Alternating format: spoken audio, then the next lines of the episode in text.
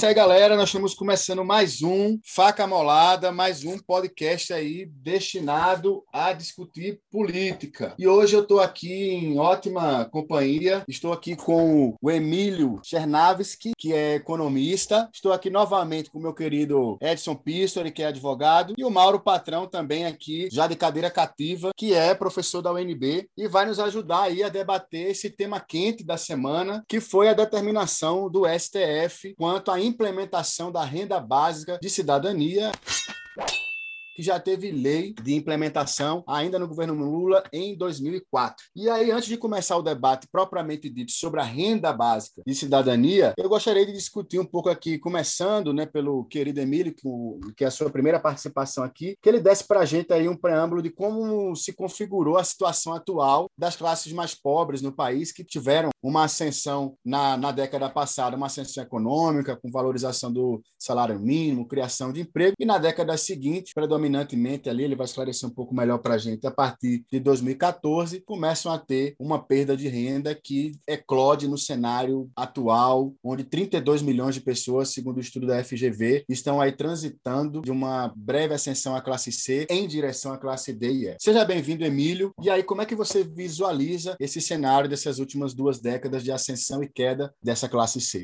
Obrigado. É um prazer estar aqui. Obrigado pelo convite.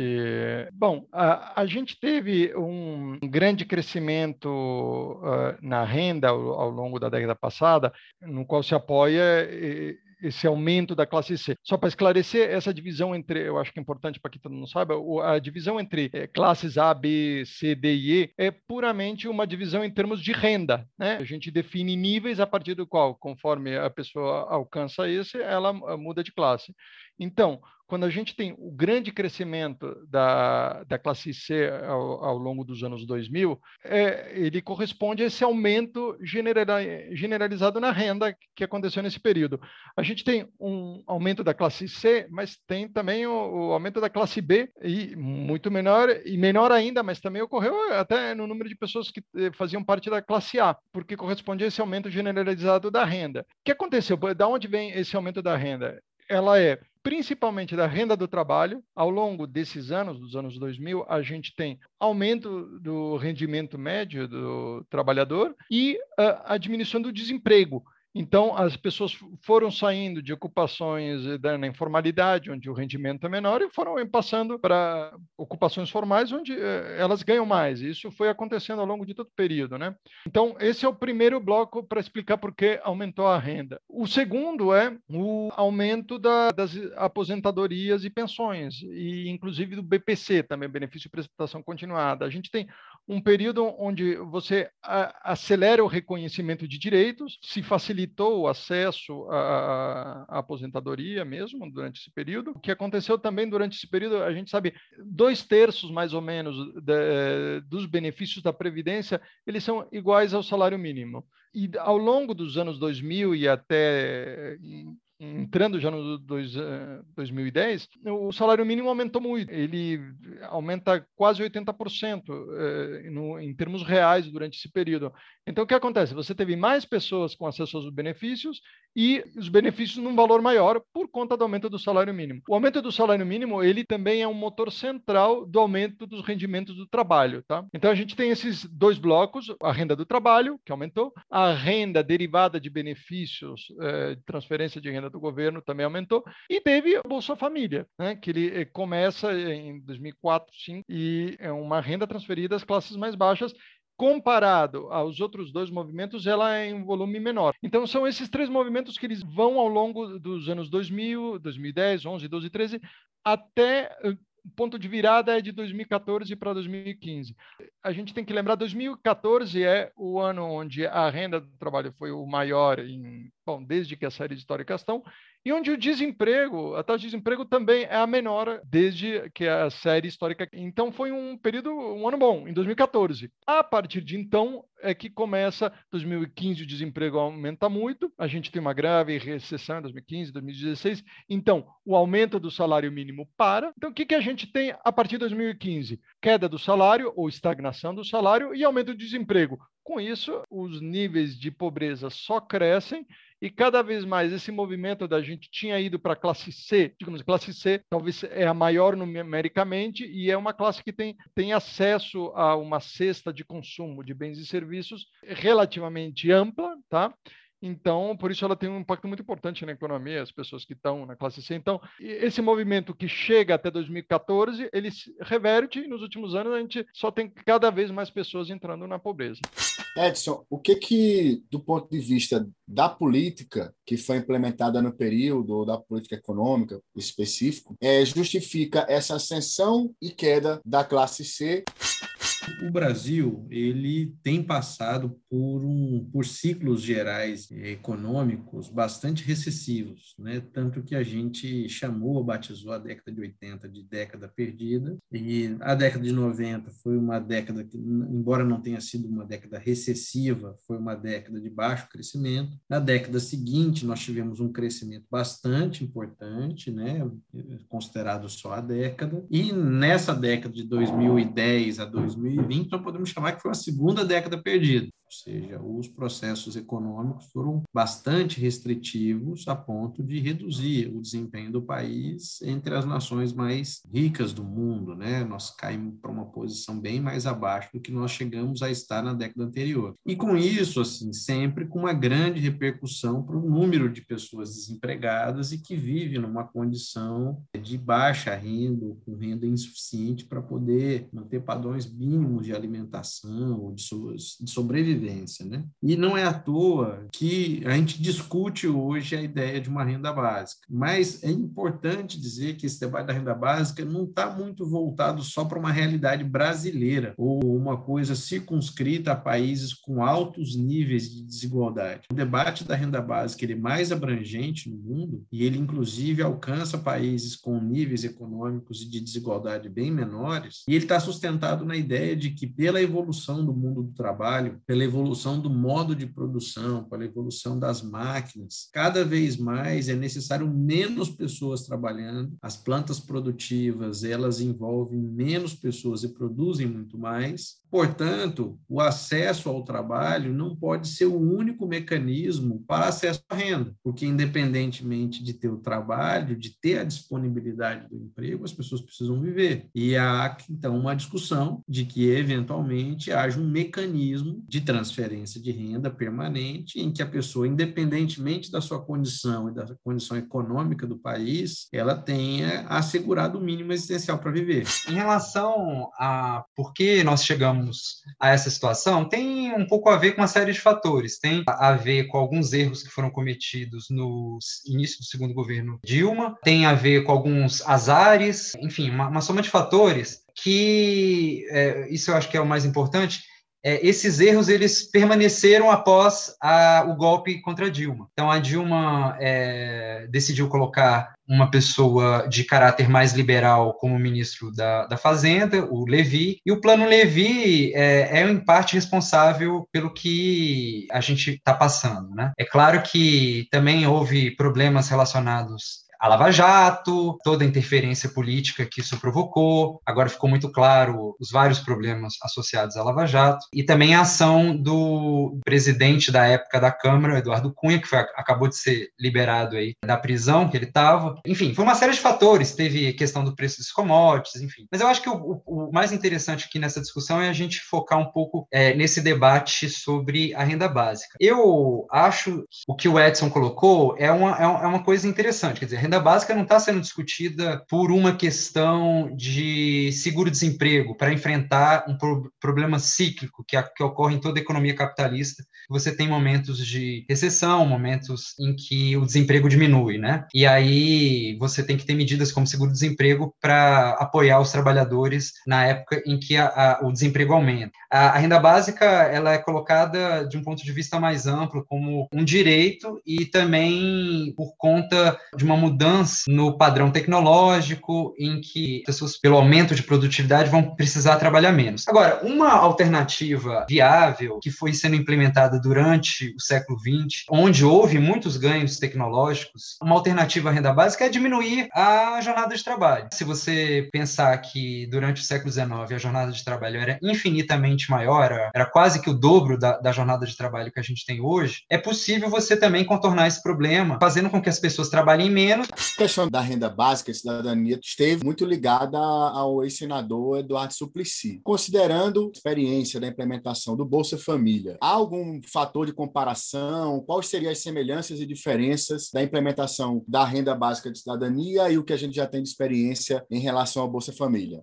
As duas eh, são, são assuntos relacionados, sim. As, as duas envolvem transferência de renda do governo para a população, só que tem uma diferença fundamental aí que enquanto a renda básica de cidadania, tal qual ela foi concebida originalmente eh, em, em outros países, não é uma invenção brasileira, não é uma invenção do Suplicy, mas ele que trouxe e deu publicidade a essa ideia, é que é uma coisa eh, para todos os brasileiros independente da, da renda, seja, você é brasileiro, eh, mora no Brasil, você tem direito à, à renda básica de cidadania por fazer parte da sociedade na, na qual todos estamos. Né? É, a ideia da renda básica é essa, é, é, ela é não condicionada, essa é a chave. O, o Bolsa Família, quando ele começa, embora tenha sido feita uma transição entre as duas, inclusive a lei essa que você comentou no início, ela é, previa a implementação da renda básica por etapas, conforme a disponibilidade orçamentária, inclusive. Então, a ideia era que você ia, ia ampliando os grupos para os quais a renda básica ia ser direcionada. Por isso, a lei, inclusive, é um pouco esquizofrênica nesse sentido, porque ela fala, é, ela é para todos, mas começa em etapas. Tudo bem. Dada essa ideia, o Bolsa Família seria a primeira etapa. E, em geral, ao longo de, pelo menos, é, ao longo dos governos Lula e Dilma, foi um pouco essa a ideia. Só que essa diferença fundamental entre uma coisa que a ideia é universal, é para todos que fazem parte da sociedade, e, por outro lado, no caso do Bolsa, ele é focado naqueles mais pobres, é uma diferença fundamental. Edson, quais seriam os aprendizados ou erros, acertos, legados nessa relação Bolsa Família e renda básica de cidadania? O Bolsa Família, é importante a gente lembrar que hoje ele está mais consolidado como um mecanismo muito importante de que o país teve, mas quando ele surgiu e mesmo durante a sua vigência, ele foi por muito tempo estigmatizado. Era o chamado Bolsa Esmola. Ou se falava que o governo Lula dava bolsa para todos, os governos petistas. Né? E o, grande argumento em torno deles pautava um pouco naquela discussão de que a pobreza teria um status moral, ou seja, o indivíduo ele é pobre porque ele é preguiçoso, ele não trabalha e isso envolveria então uma possibilidade do governo gerar uma grande quantidade de pessoas acomodadas. Tem até aquelas falas bem mais preconceituosas que ó, a pessoa recebe por filho, agora vai ficar só fazendo filho. Então, a, a, a par desse debate moral que talvez ainda exista, né, e, e sustente uma, uma, certa visão de uma classe média sobre é, os programas de transferência de renda renda, eu acho que o programa Bolsa Família, ele, em determinado momento, foi muito importante para o país, porque, primeiro, bancarizou um monte de gente que não tinha nenhum mecanismo de receber os recursos financeiros. Depois, ele deu uma unificada nos cadastros e gerou um instrumento muito importante que é o Cádio Único, né? Ou seja, localizar quem são os pobres e conseguir fazer chegar esse dinheiro para eles. Mas o que nós estamos falando agora, em termos de, é, de, de, renda básica, o governo até ensaiou o Renda Brasil, a gente viu os efeitos da, da, do auxílio emergencial no valor de 600 reais para a população em termos de alívio de uma certa condição de desemprego. Em alguns estados, é, chegou a ter mais pessoas recebendo auxílio emergencial do que pessoas empregadas. Né? Então, agora, esse debate passou a ser um pouco mais abrangente na medida em que se reconhece que a transferência de renda é importante, segundo, que ela precisa ter uma escala maior dada a gravidade econômica, e terceiro, que ela precisa ser perene. E aí os debates, talvez que o Mauro possa até ajudar um pouco nisso, vai discutir o quanto que pode se ampliar ampliar em termos de, de base de pagamento, então qual seria um valor de um benefício compatível com, a, com as possibilidades nacionais e para quantas pessoas a gente conseguiria pagar. Né? É, na premissa original, no projeto do Suplicy, ele trabalha como uma renda básica universal, ou seja, seria pago a todas as pessoas indistintamente só pelo fato delas existirem, né? delas viverem tudo. A priori, eu concordo com essa premissa, mas às vezes ela tem limitações econômicas de curto prazo. Então, acho que essa é uma questão importante que diferencia o Bolsa Família e o Renda Básica. O Bolsa Família era visto como uma, uma renda temporária, tanto que se falava de fazer a porta de saída do Bolsa, Bolsa Família. E o Renda Básica não, seria uma coisa permanente, enquanto você viver e for necessário para desse recurso para você subsistir, você teria direito a ele.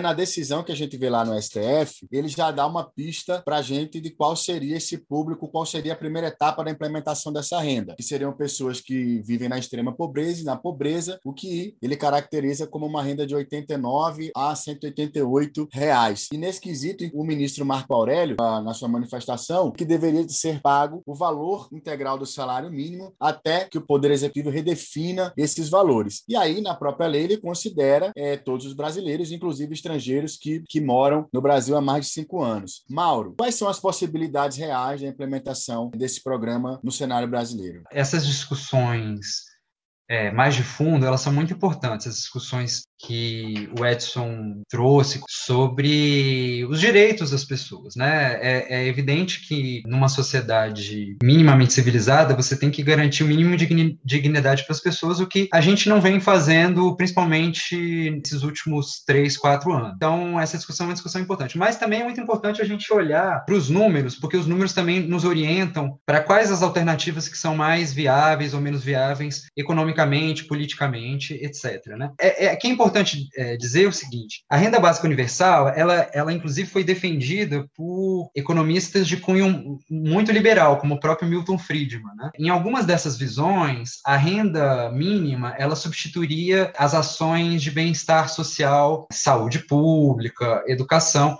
E essa não é, não é a visão de outras pessoas que defendem a renda básica universal. Então, a renda básica universal, ela também abre um pouco é, essa discussão sobre qual é o papel do Estado. É só fazer transferência através da tributação ou também o Estado tem outros papéis a desempenhar? Então, essa também é uma outra discussão que é uma discussão de fundo e é importante. Agora, quando a gente vai fazer uma conta rápida, sim, se você for pagar 151 reais per capita, que é o valor da linha da extrema pobreza para todos os brasileiros. Isso dá em torno de 382 bilhões de reais por ano, que dá cerca de 5% do PIB. Então a gente teria que aumentar a carga tributária em 5%, 5,3% do PIB para fazer isso. Se a gente descontar os aposentados e servidores públicos, isso cai para 4,2% do PIB, seriam 308 bilhões de reais por ano. Então, é, note que é um, um desafio em termos político muito, muito grande, porque você aumentar a carga tributária nesse valor implica em muita resistência de vários setores da sociedade,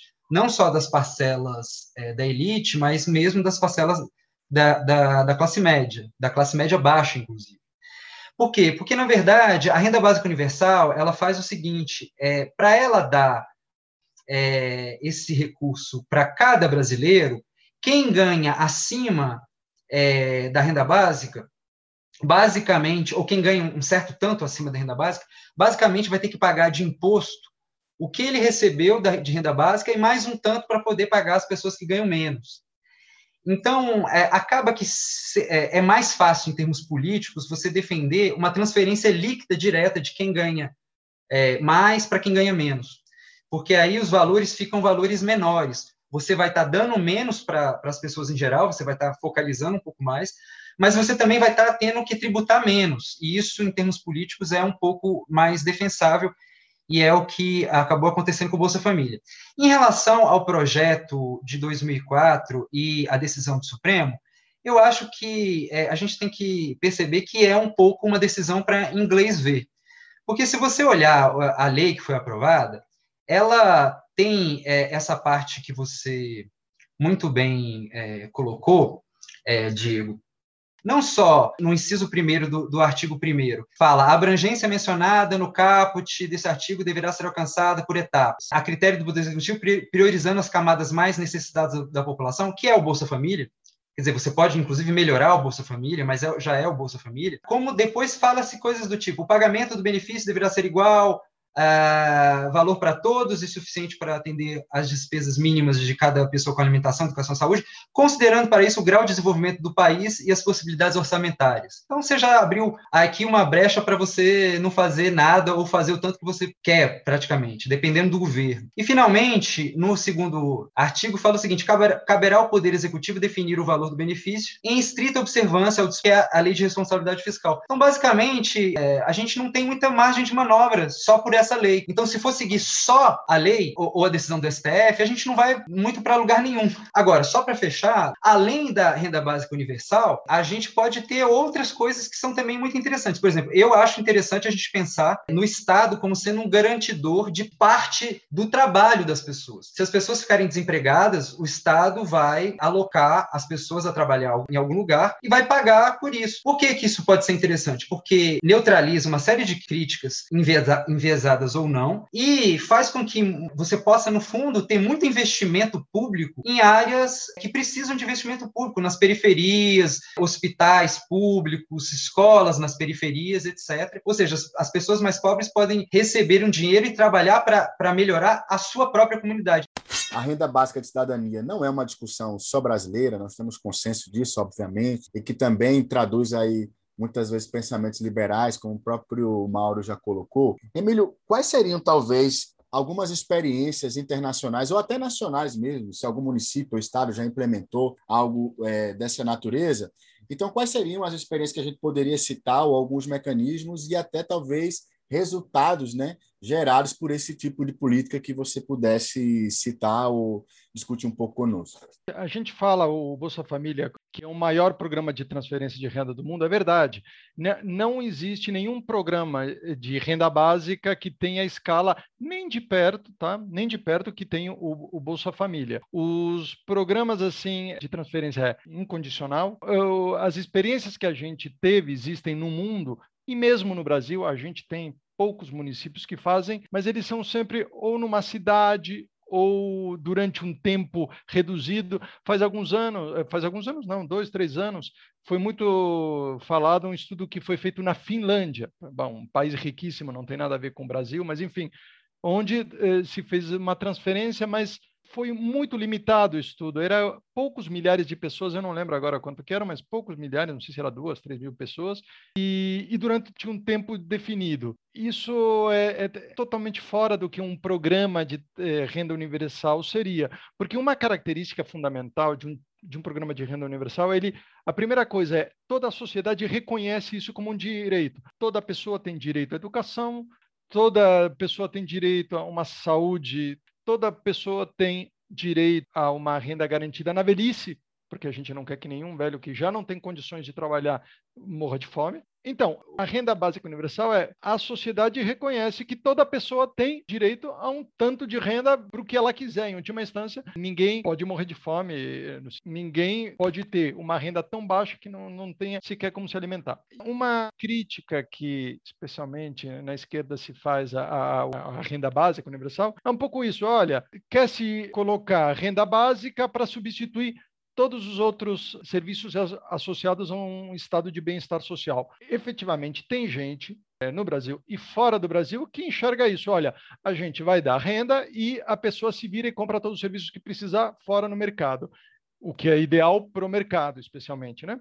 Isso existe, mas uh, a gente da esquerda não tem por que uh, uh, seguir essa linha, comprar esse tipo de discurso. Agora, isso tem sido usado muito para interditar o debate. Olha, quem defende isso, na verdade, quer, quer substituir o estado de bem-estar. Não, não tem nada a ver. O, o, a gente pode tranquilamente defender saúde, educação, segurança, previdência, assistência social bancadas pelo Estado para todo mundo por pertencer à sociedade e uma renda uh, básica para todos.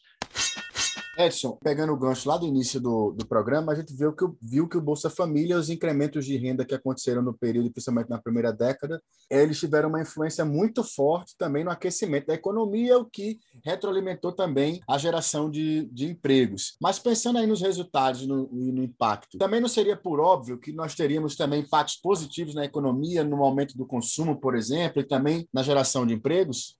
Não, isso sem dúvida que a gente tem um, impacto na, na economia, porque quando você transfere renda para as pessoas mais pobres, esse dinheiro ela não fica guardado para ela, né? Ela pega e automaticamente ela vai na venda da esquina para comprar alguma coisa, ela compra uma roupa, ela faz algum tipo de aquisição e essa aquisição ela, em certa medida, vai estimulando a economia cada vez mais a funcionar melhor. Né? Agora tem alguns casos, e eu acho importante registrar isso, que, em que a, a renda básica ela acaba, em alguma medida, gerando um fator de inflação na, na economia. Porque imagina só, se você dá uma descarga enorme de, de, de renda para os setores mais pobres e a gente não tem é, na base produtiva nossa capacidade para poder atender essa demanda, ou se parte dessa demanda ela vai ser atendida com importados, de qualquer ordem, roupa, calçados, que hoje acabou ficando muito pautado numa planta internacional, você vai gerar uma situação de, de desorganização econômica também. Então, não é só você colocar o recurso na ponta do consumo e isso por si só gerar uma, um ciclo virtuoso. Agora, sem dúvida alguma que você tem que ir calibrando isso e indo gradativamente colocando uma quantidade de recursos e que a, a demanda ela se equilibre um pouco com, com a oferta para poder você nem gerar inflação e nem ao mesmo tempo você gerar um déficit na, na, na, na, balança comercial. Mas eu assim, eu quero insistir muito no fato de que para a gente enfrentar esse debate da renda mínima, a gente da renda básica e tudo, a gente precisa enfrentar a questão da ética protestante do trabalho de que é o trabalho que dignifica o ser humano e de que o trabalho ele é uma dimensão essencial da vida e quem não afere a sua renda pelo trabalho seria uma pessoa de menor qualidade.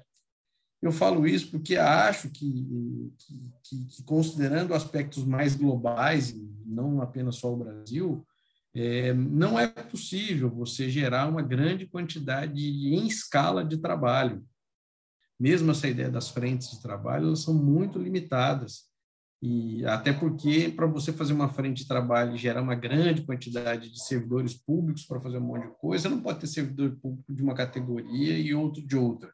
Um que trabalha e faz um coleta lixo e recebe uma bolsa, o outro que vai lá é um seletista. Enfim, nós precisamos, de alguma maneira, claro, contratar um monte de gente para poder fazer serviços sociais, cuidador de idosos, trabalho de utilidade pública, mas nós precisamos ver que tem, vai ter uma parcela importante da sociedade, primeiro, que ela não precisa trabalhar mesmo, e isso é legítimo, ele deve ser um mecanismo de segurança social importante. Você veja só, Diego, quando, penso, quando foi pensado a questão da segurança social lá na Alemanha, inicialmente, da Previdência, o que, que era? Era um fundo obrigatório para os trabalhadores, de que garantia que algum indivíduo, se ficasse doente, poderia receber um valor enquanto não trabalhasse, e quando ele perdesse a capacidade de trabalhar, envelhecesse, tudo, ele teria um recurso financeiro para poder manter a sua família, porque antes desse mecanismo é, era barbárie, né? Pô, você estava comendo lá tranquilamente, aí você se acidentava, ferrou sua vida, sua família, fudeu tudo, né? Então, esse mecanismo distributivo, ou seja, todo mundo que trabalha arrecada, e as pessoas que tenham que parar de trabalhar podem receber esse recurso, seja, se aposentam, é, se licenciam durante uma doença, se licenciam durante a maternidade. Esse mecanismo que foi dos trabalhadores que trabalharam versus que perderam capacidade de trabalhar, ele precisa ser ampliado na ideia de seguridade. Então, a renda básica de cidadania é uma nova seguridade. Só que é uma seguridade entre aqueles que trabalham, aqueles que produzem e aqueles que não precisam produzir porque não é porque elas não querem, é porque não tem capacidade na planta produtiva para ele ter uma atividade. E esse mecanismo precisa estar extremamente tranquilo. Hoje, por exemplo, ninguém, aliás, tem gente que questiona, né? A licença maternidade, licença maternidade, né? Tem sempre uma da turma cruel é que não topa, mas é, essa ideia de que uma pessoa recebe um benefício e, e ela vai ficar sem trabalhar, e ela fala, porra, porra, então você é um desocupado, você é um preguiçoso, você é a cigarra, né? No, no cigarro e as formigas, né?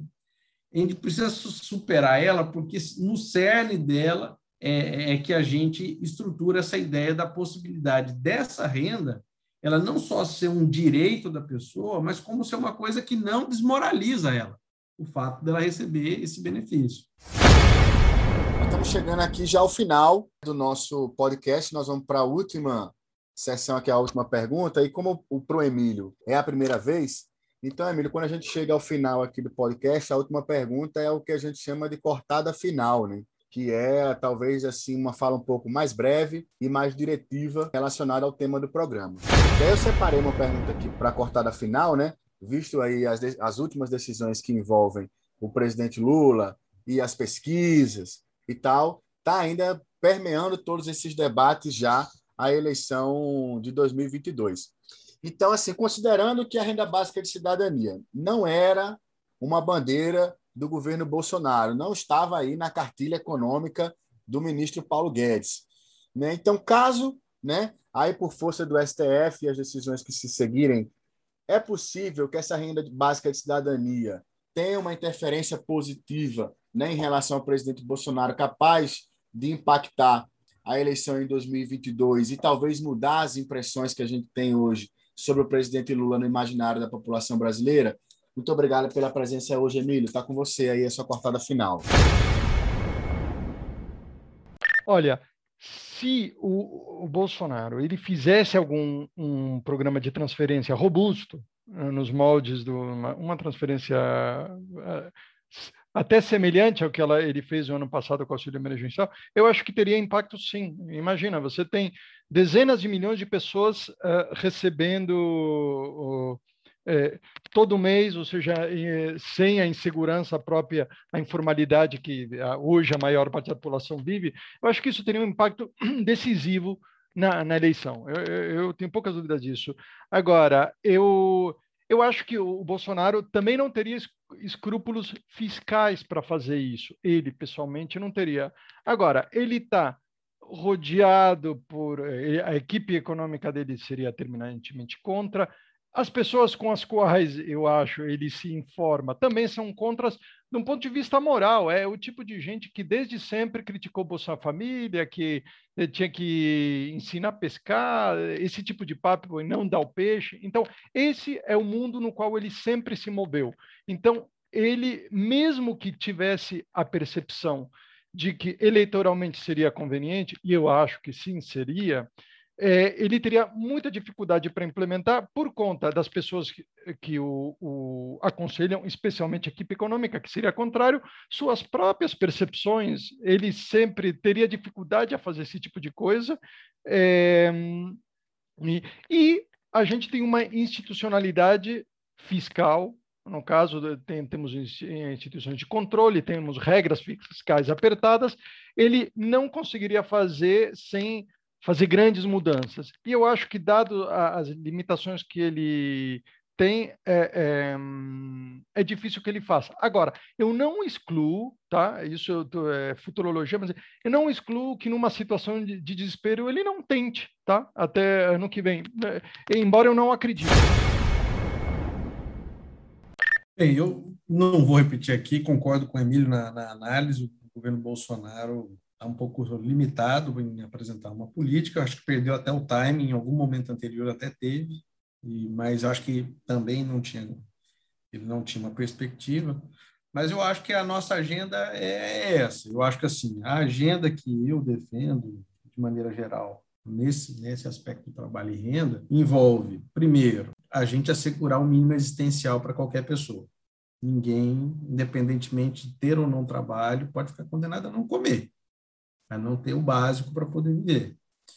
Eu acho que, que, a gente precisa atuar numa sociedade de maneira mais abrangente para ter um padrão existencial também mais baixo, ou seja, não é, é nós defendemos uma certa evolução da sociedade que seja uma sociedade moderadamente confortável para todos os seus indivíduos, ou seja, mais igualitária, e para isso o acesso ao trabalho é muito importante, e esse acesso ao trabalho é fundamental. E eu acho que para isso, renda básica implementada, eu acho que nós temos que defender a redução da jornada de trabalho, hoje defenderia para a redução para 36 horas. Acho que essa redução da jornada de trabalho envolveria dois aspectos muito importantes. Primeiro, associados a ele, não ter possibilidade de hora extra, ou seja, não adianta você reduzir a jornada de trabalho, a pessoa ter dois empregos, aumentar a superexploração, né? Então, é, ou receber horas extras. Então, você tem que reduzir a jornada de trabalho sem possibilidade de horas extras. É, e você teria que postergar a entrada no mercado de trabalho. Ou seja, hoje a gente permite as pessoas começarem a trabalhar a partir dos 16 anos de idade.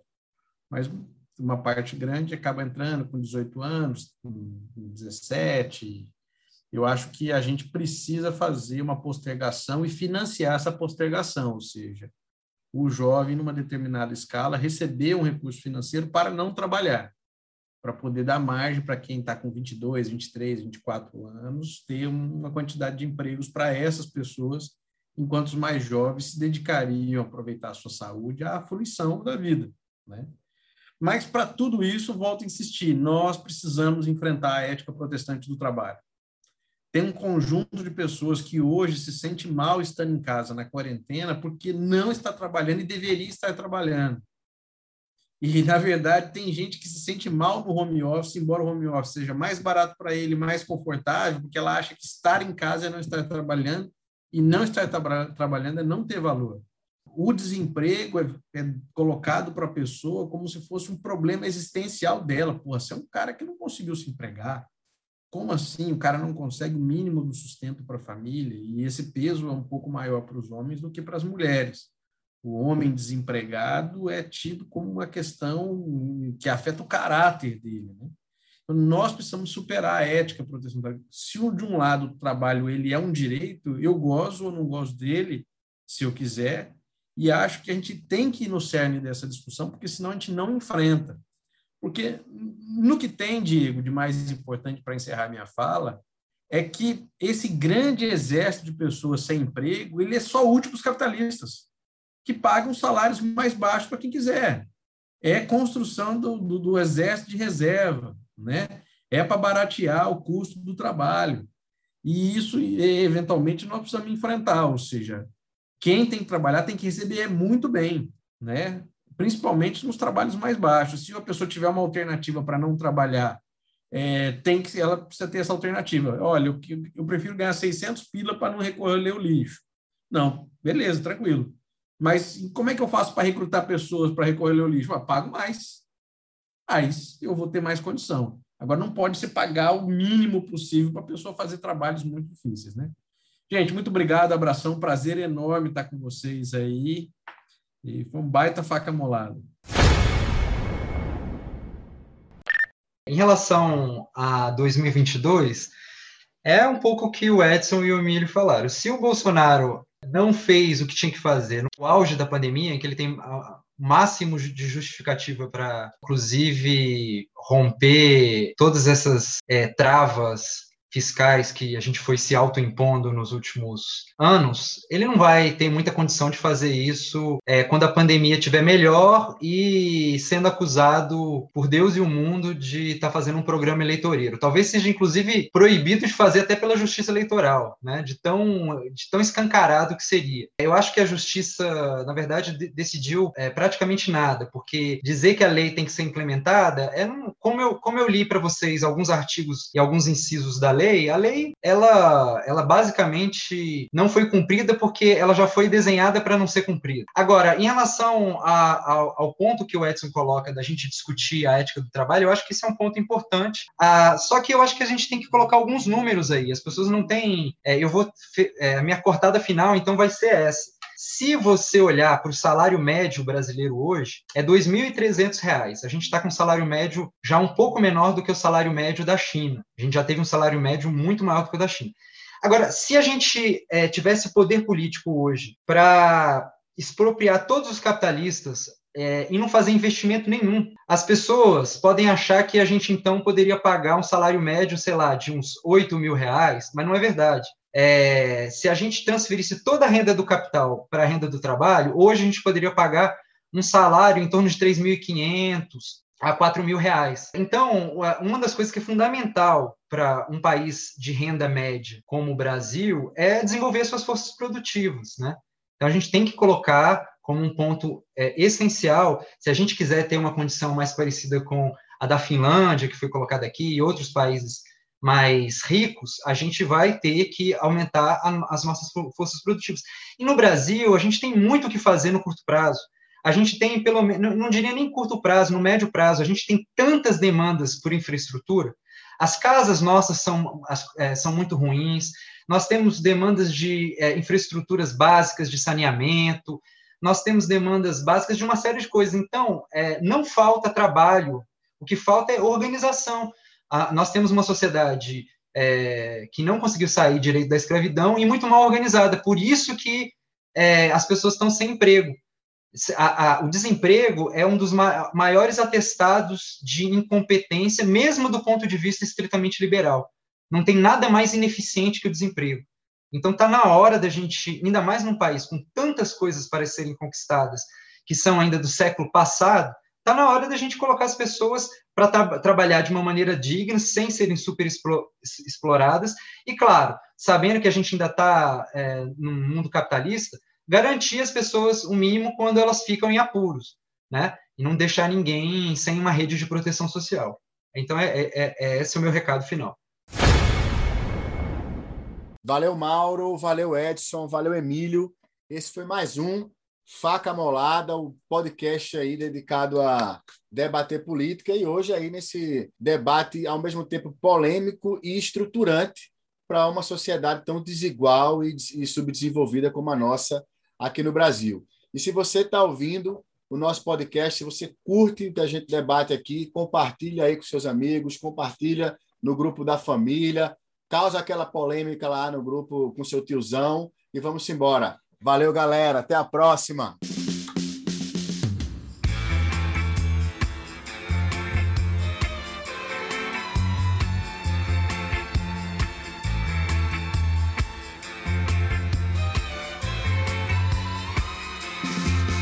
Você deve notar que não tem mais tudo e dizer que não está preocupado. Você deve lutar pela chepa da feira e dizer que está recompensado. Você deve estampar sempre um ar de alegria e dizer tudo tem melhorado. Você deve rezar pelo bem do patrão e esquecer que está desempregado. Você merece, você merece. Tudo vai bem, tudo legal cerveja, samba e amanhã seu Zé se acabarem o teu carnaval. Você merece, você merece, tudo vai bem, tudo legal. Cerveja, samba e amanhã seu Zé se acabarem o